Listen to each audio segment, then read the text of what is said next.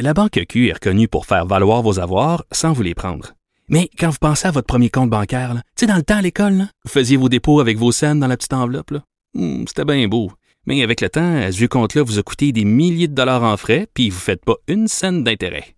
Avec la Banque Q, vous obtenez des intérêts élevés et aucun frais sur vos services bancaires courants. Autrement dit, ça fait pas mal plus de scènes dans votre enveloppe, ça.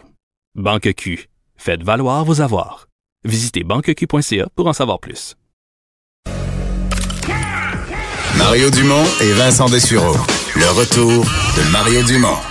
Après l'avoir lu et regardé, il était temps de l'écouter. Cube Radio. Intéressant point de vue qui est présenté ce matin, c'est dans un texte euh, qui est euh, dans la, la presse plus sur euh, Qu'est-ce qui est, qu'est-ce utile et pas en matière de, climat? C'est un texte qui est signé par bon des spécialistes en énergie les plus connus, les plus respectés au Québec. Pierre-Olivier Pinault, professeur à la chaire de gestion du secteur de l'énergie des HEC. Bonjour. Bonjour, Monsieur Dumont. Et vous soulevez la, la, la question. D'abord, euh, plaçons les choses. Là. Vous n'êtes pas euh, climato-sceptique. Vous n'êtes pas de ceux qui disent qu'il faut rien faire en matière de changement climatique. Vraiment pas, là. Hein? Non, absolument pas, effectivement. Mais vous, vous dites, ni plus ni moins, euh, l'espèce de guerre aux pétrolières, qui est très populaire, très à la mode, de, de dire, ah, les pétrolières sont des méchantes compagnies, la caisse de dépôt devrait pas investir là-dedans, les fonds de pension de tous les, les, les retraités de l'État, ou peu importe, devraient pas investir là-dedans au nom de l'éthique. Vous n'êtes pas certain que ce soit très productif pour l'objectif? Non, absolument pas. Je pense que, pardon, je pense que ça détourne même les, les projecteurs du vrai problème. On pense trouver des, des accusés qui, euh, qui, qui ont bon dos et puis on aime bien pouvoir détester des, des compagnies qu'on connaît souvent pas très bien, mais qui font aussi des choses qui font en sorte qu'on les aime pas. Mais, mais en bowling, sont faciles à détester, là. sont faciles à détester. Tout à fait, tout à fait. Elles font, elles ont fait des erreurs dans le passé, puis elles continuent d'en faire. Elles font souvent des, des profits euh, impressionnants. On n'a pas l'impression que, en tant que consommateur, on se fait particulièrement euh, toujours bien servir.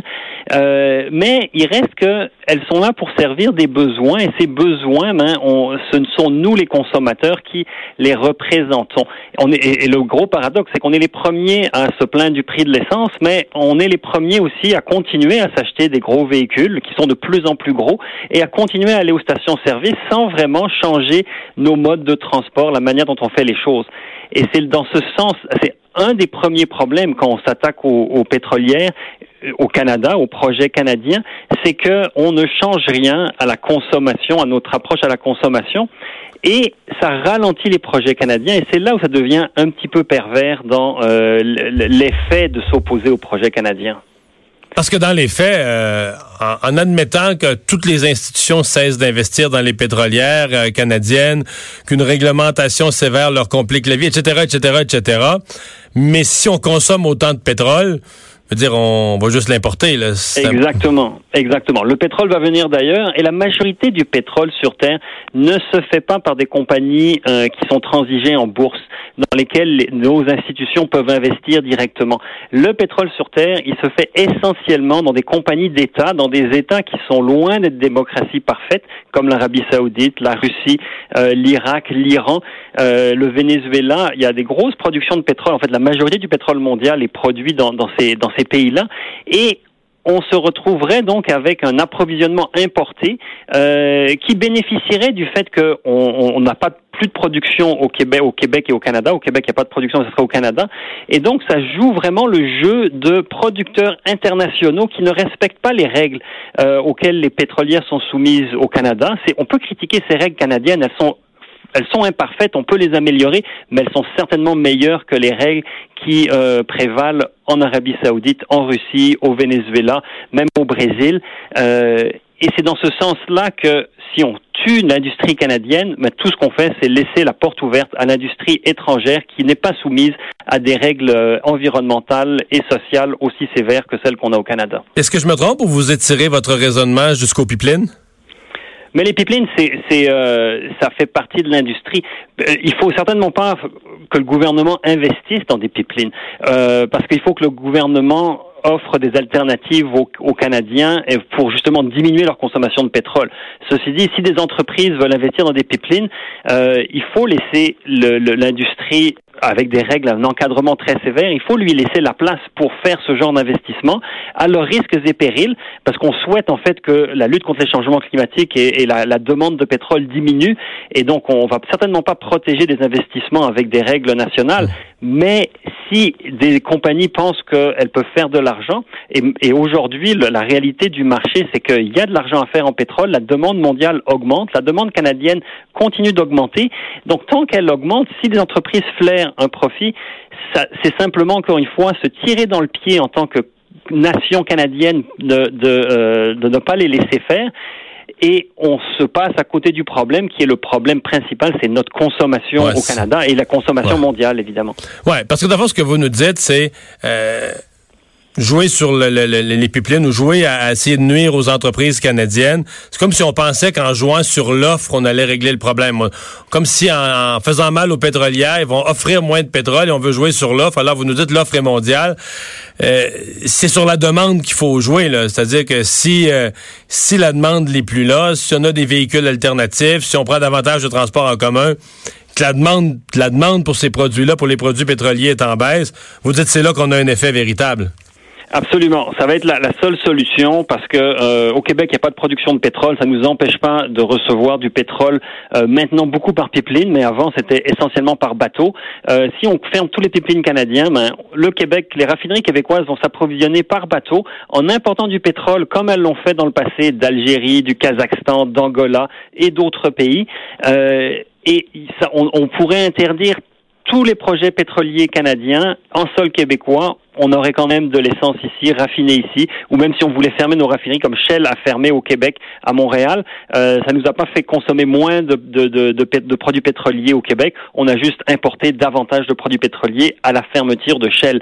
Donc on peut bien fermer des industries au Canada, mais tant que les consommateurs vont pas, auront pas changé leur mode de transport, mais on va importer et ça va rien régler au problème.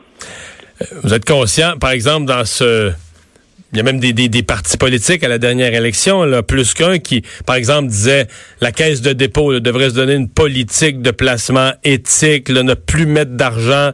Euh, c'est très, ce que je veux dire, c'est que c'est très très à la mode ce discours d'un placement éthique et donc euh, faudrait arrêter d'investir dans nos. Parce qu'on comprend bien que quand on parle de ça, on parle des entreprises canadiennes. Il n'y a, pas il y a pas personne qui investit dans les, les compagnies pétrolières d'Arabie Saoudite. Là, les actions sont pas à vendre sur le marché Absolument. libre.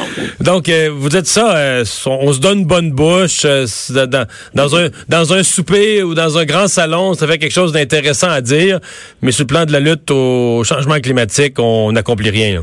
Non, on n'accomplit pas parce que la demande reste là. Ceci dit, on peut quand même avoir des exigences. Comme investisseur, c'est certain que la Caisse de dépôt et tous les investisseurs, Desjardins et autres, devraient faire des pressions sur les compagnies euh, pétrolières dans lesquelles elles investissent pour non seulement avoir des pratiques exemplaires, mais aussi préparer la, la, leur sortie des hydrocarbures, diversifier leurs activités, euh, voir d'autres secteurs, s'assurer que le jour où justement la demande de pétrole mondiale diminuera, qu'elles ne vont pas se retrouver dans une situation intenable et donc, euh, la diversification économique est essentielle et qu'elle fasse pression pour des bonnes pratiques, ça c'est évident. Il ne s'agit pas ici de manquer d'éthique, il s'agit au contraire d'avoir des critères éthiques plus élevés et se dire on va investir dans des compagnies sur lesquelles on peut avoir une influence, les compagnies canadiennes, et ne pas importer de pétrole dans de pays sur lesquels on n'a à peu près aucune influence. Professeur Pinault, merci beaucoup de nous avoir parlé. Ça m'a fait plaisir. Au revoir, Pierre-Olivier Pinault, professeur titulaire de la chaire de gestion du secteur de l'énergie des HEC. Euh, j'aime bien le professeur Pinault. C'est lui qui fait, le, pour les gens vraiment un peu plus familiers qui s'intéressent aux questions d'énergie, c'est lui qui fait l'espèce de, de rapport annuel de l'énergie. Puis la première fois qu'il a produit ça, je l'avais reçu en entrevue, la première question qui m'était venue, c'était c'est quand même quand même étonnant que ce soit un prof. Euh, bon, au HEC, on comprend qu'il y a des moyens, qu'il y a une excellente université, mais mon impression, c'est que c'était le ministère il, faisait carrément le travail qui n'est pas fait au ministère de l'Énergie et des Ressources du Québec. J'avais l'impression que, tiens, il y a un prof d'université qui a constaté que notre ministère fait pas un portrait adéquat. Euh, avec toutes les questions, là, où on achète notre pétrole, d'où ça vient, comment on utilise, toutes les données. C'est pas fait au ministère, mais il y a un prof d'université qui nous publie un livre annuel, parce que c'est un livre, là, c'est pas un petit dépliant, c'est une grosse brique, euh, avec euh, toute la politique, toute la réalité énergétique du Québec. Euh, on va faire une pause dans un instant. Le buzz de Vincent.